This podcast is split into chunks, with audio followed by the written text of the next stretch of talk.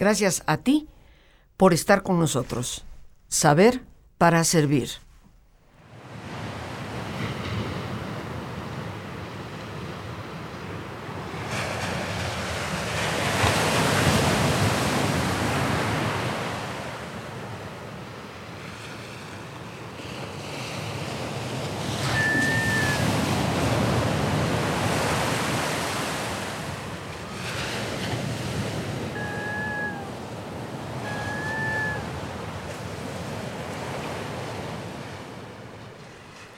Se antoja, queridos amigos, estar a la orilla del mar y poder contemplar un amanecer, un atardecer con la multiplicidad de colores que eso significa, respirando ese aire puro, adicionalmente en un ambiente muy propicio por un fenómeno que se da de ionización y por eso, efectivamente, en el mar, en el mar la vida es más sabrosa, pero cada vez con mayor frecuencia cuando llegamos a esas hermosas playas que añoramos, sobre todo los que vivimos en el altiplano de nuestro país,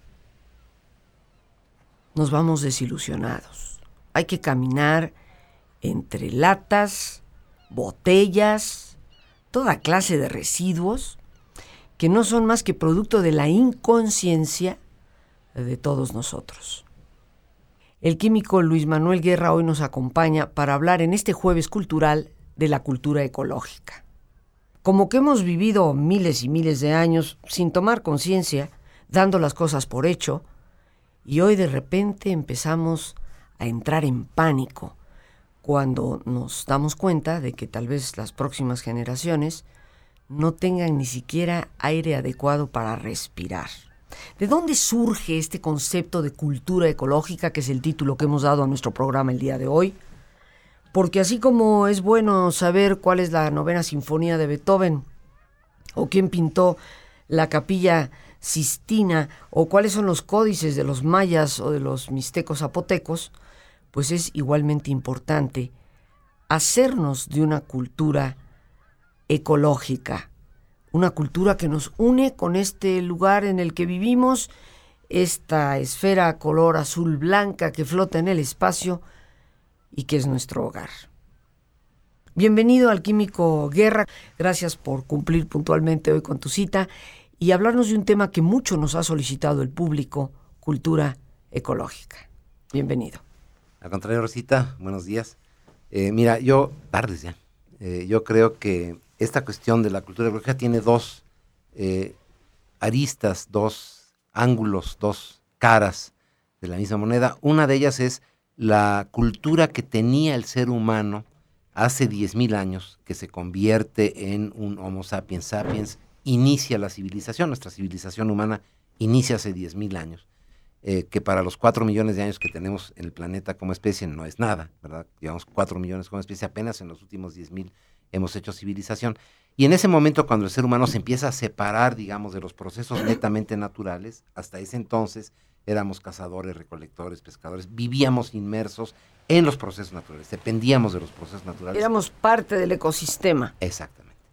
Y de pronto empezamos a hacer cultivos, ganadería, villorrios, aldeas, ciudades, eh, eh, escritura, empezamos a hacer intercambios comerciales, empezamos a abstraer cosas, ideas, por ejemplo, que son parte del conocimiento, y, creamos la civilización. Y en ese momento nos empezamos a separar. Podríamos decir que la cultura ambiental en ese momento estaba muy ligada a la naturaleza. Y nuestros ancestros, que todavía tenían resabios de estos últimos 10.000 años, pues tenían mucho más contacto con la naturaleza. Sabemos de eh, las, eh, digamos, sabidurías que tenían los chinos, la cultura mesopotámica, nuestras culturas precolombinas, en el sentido de conocer más la relación de la naturaleza con el ser humano, eh, pues eh, hacíamos nuestra agricultura en base a las fases de la luna, eh, teníamos todo este concepto de la herbolaria, ¿verdad? los conocimientos que nos da la naturaleza, etcétera. Y paulatinamente nos fuimos separando hasta llegar a una etapa muy crítica que fue la modernidad después del Renacimiento y al iniciar las transformaciones industriales del planeta, en donde nos separamos completamente. Eso sería, digamos, la primera visión de dónde viene la cultura ambiental. Pero hoy en día, lo que se conoce como ambientalismo, lo que es esta preocupación por el medio ambiente, es muy reciente. Viene de mediados del siglo pasado, cuando el ser humano se empieza a dar cuenta que esta revolución industrial que nos llevó a la modernidad tiene costos muy altos, costos que eh, pues definitivamente están en un momento dado poniendo en riesgo nuestra propia existencia. Decías, eh, Químico Guerra, nos estás comentando hay una primera parte de esto que llamamos el hombre totalmente inmerso con la naturaleza, viviendo como una parte más dentro del ecosistema, aparece lo que llamamos civilización y por supuesto la época moderna, que efectivamente después del Renacimiento se da con todo este surgir de la ciencia y eventualmente la gran revolución industrial a final del siglo XVIII, el siglo XIX que poco a poco ha ido acumulando sin que tomáramos conciencia de los efectos que a la larga podría llegar a tener. Sí, esta revolución industrial yo no la veo como algo eh, malo, como hay gente que dice, bueno, que ahí perdimos el rumbo, sino como un proceso de aprendizaje en donde el ser humano, después, imagínate que son 10.000 años y apenas a finales del siglo pasado, empezamos a irrumpir fuertemente en la naturaleza, alterando equilibrios sin darnos cuenta, que son muy finos y que tenemos que recuperar para poder garantizarnos un futuro. Uno de esos equilibrios es simplemente la reproducción humana la mujer es la única mamífera hembra que es fértil todo el año. Todas las demás hembras tienen sus periodos de celo. Eh, ¿Por qué surge esto? ¿Por qué la hembra humana es la única que, puede fecundarse durante todo el año? En cualquier mes. Una mujer puede tener eh, un hijo en enero o puede concebir en enero, febrero, marzo, abril. ¿no? Es porque al estar hacinados en un mismo lugar, ya con la cuestión del alimento asegurado, con una, eh, digamos, seguridad respecto a los cambios meteorológicos, hidrometeorológicos, etcétera, bueno, pues aumenta esta cuestión de la, de la fertilidad. No nos dimos cuenta que al haber alterado esto inconscientemente y más bien sin darnos verdaderamente cuenta cabal de lo que significaba, íbamos a alterar en una forma muy significativa el equilibrio natural. Somos demasiados seres humanos, ¿no? Correcto. Hicimos otra cosa muy importante. Tenemos dentro de nuestra cosmogonía este eh, imperativo de disminuir el dolor y evitar la enfermedad, ¿no?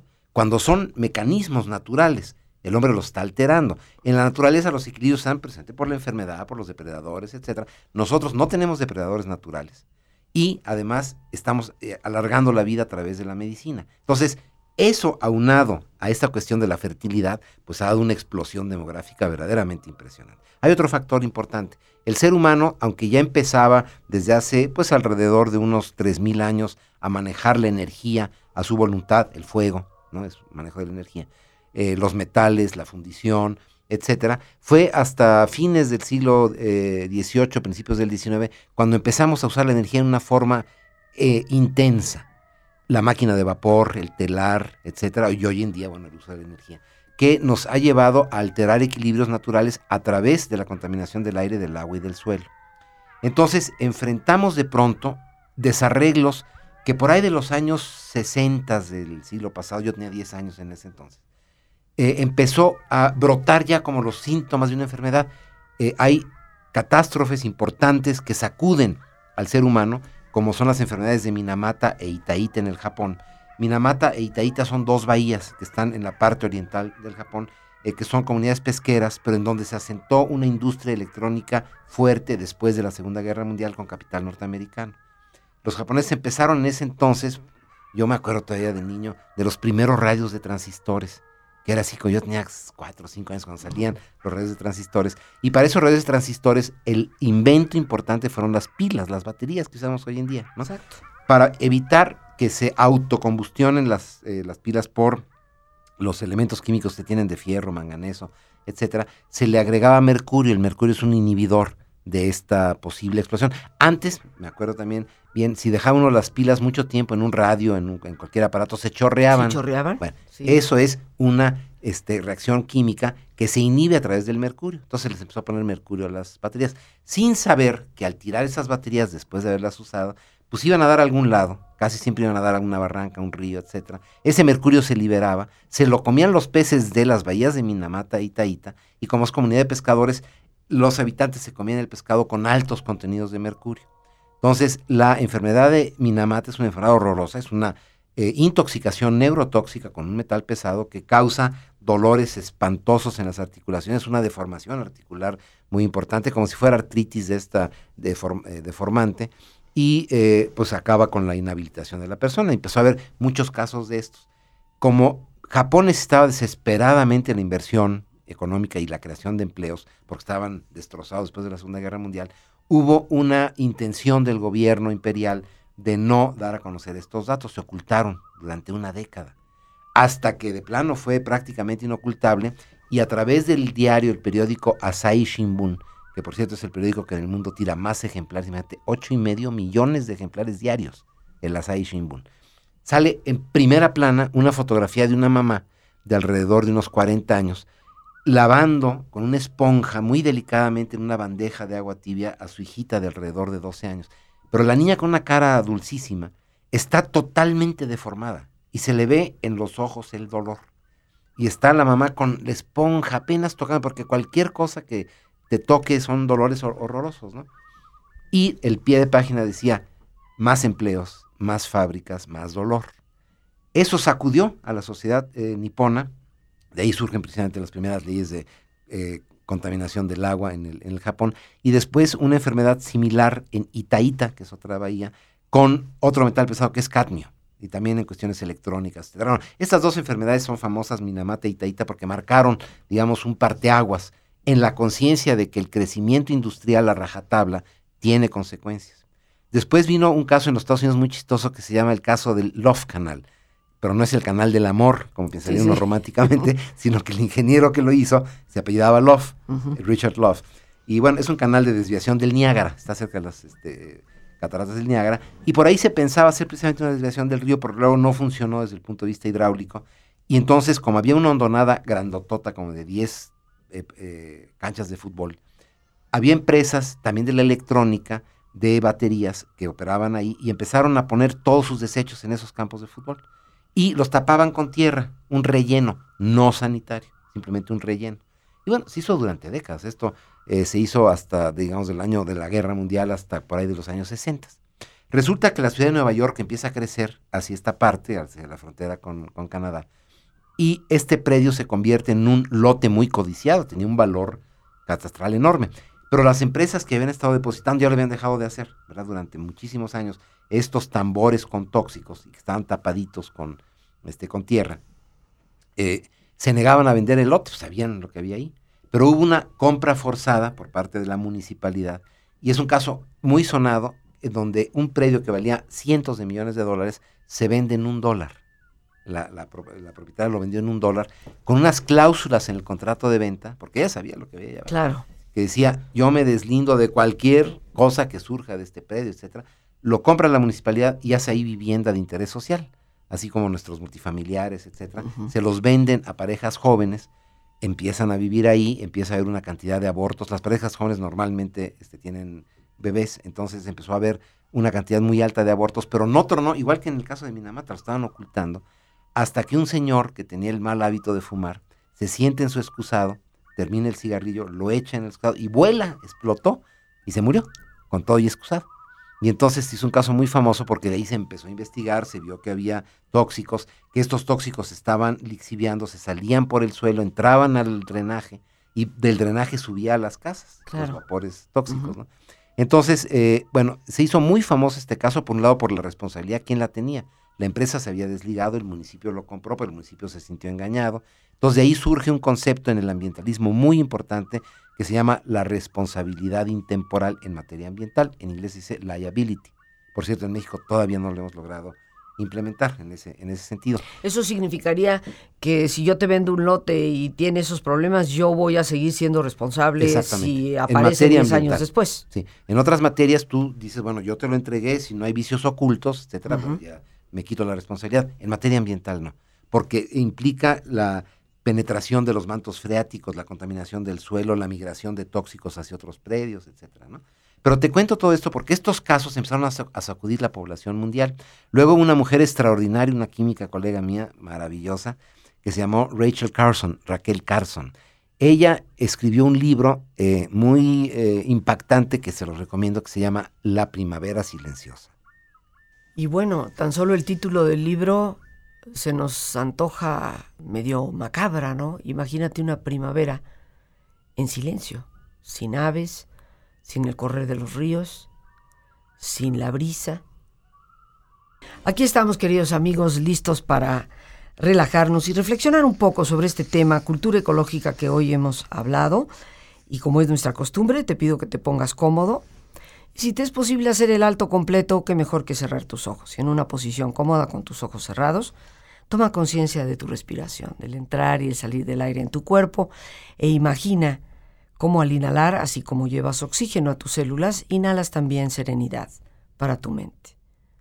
Y al exhalar, así como tu cuerpo se libera de toxinas, imagina cómo en ese aire que sale, te liberas de todas las presiones y todas las tensiones. Respira profundamente.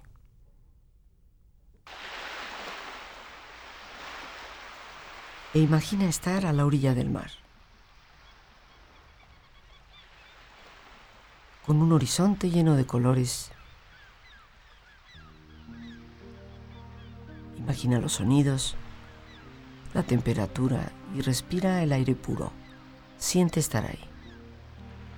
Es un lugar de belleza y paz.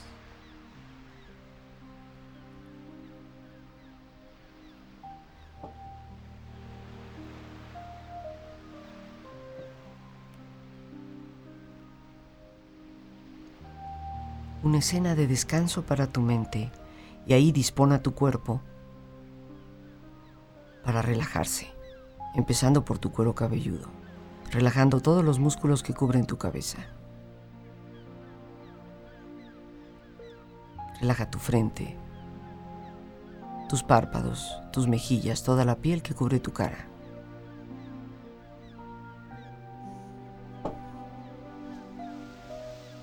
Relaja tu cuello y tu garganta. Siente su flexibilidad, equilibrio, balance.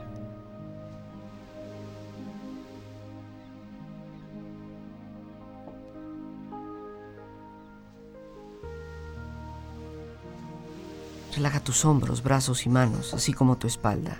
Siente una agradable sensación que relaja todos los músculos en estas partes de tu cuerpo.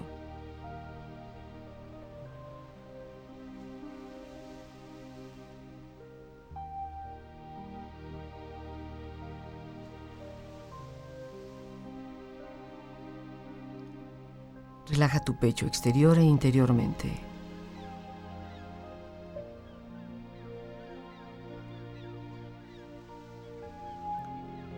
Relaja tu abdomen, exterior e interiormente.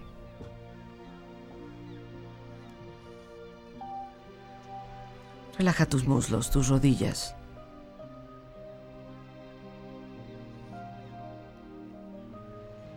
Relaja tus pantorrillas y tus pies.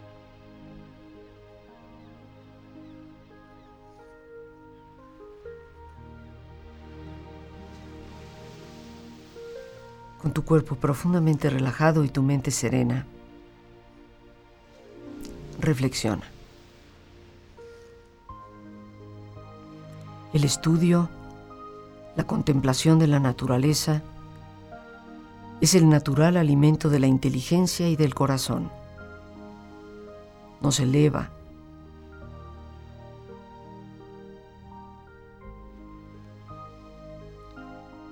Hace posible que tengamos acceso a una región superior.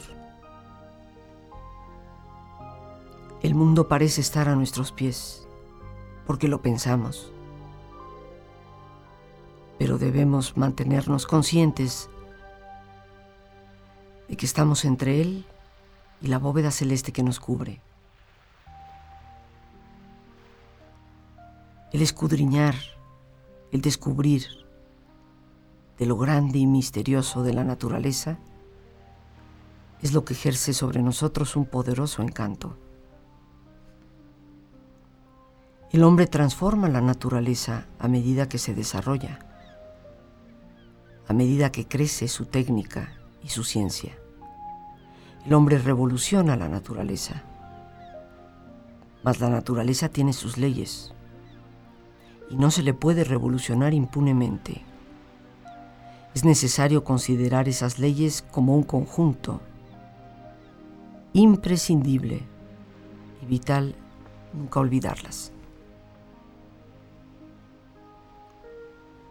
Respira profundamente. Relájate bien.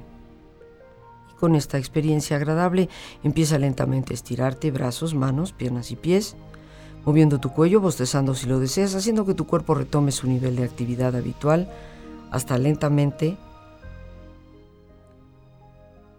abrir tus ojos. Ojos abiertos, bien despierto, muy a gusto, bien descansado y en perfecto estado de salud, sintiéndote mucho mejor que antes.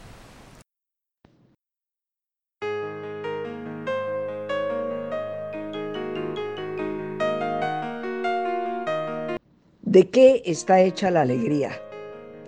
Nunca nos cuestionamos que esta importantísima emoción para la vida es, en el fondo, algo que podemos construir desde dentro.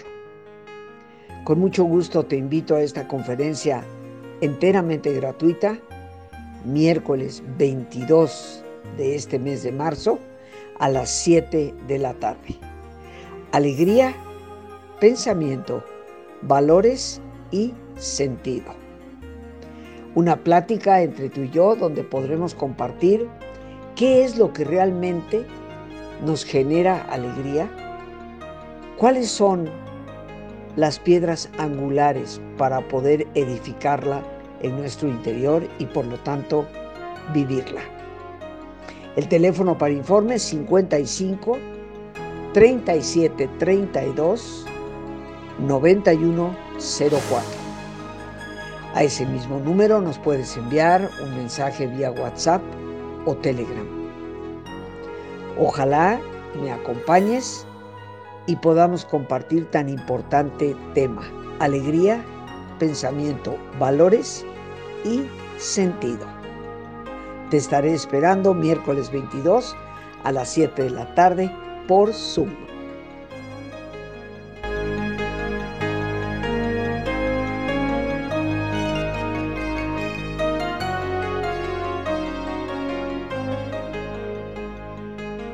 En dónde se ponen las pilas que ya no sirven. Nos decías que pues llevarlas a la tienda donde se compraron. Sí, si son las eh, pilas redondas, eh, triple A, doble A, C, D y las cuadraditas, esas eh, si se compran de marcas serias, eh, Everready, Panasonic, este, Duracell. Duracell, etcétera, ya no tienen mercurio. Es un convenio internacional de las Naciones Unidas que aceptaron los grandes fabricantes mundiales y ya de, inclusive en la batería dice HG0, HG es hidrahelium, que es el símbolo químico del mercurio.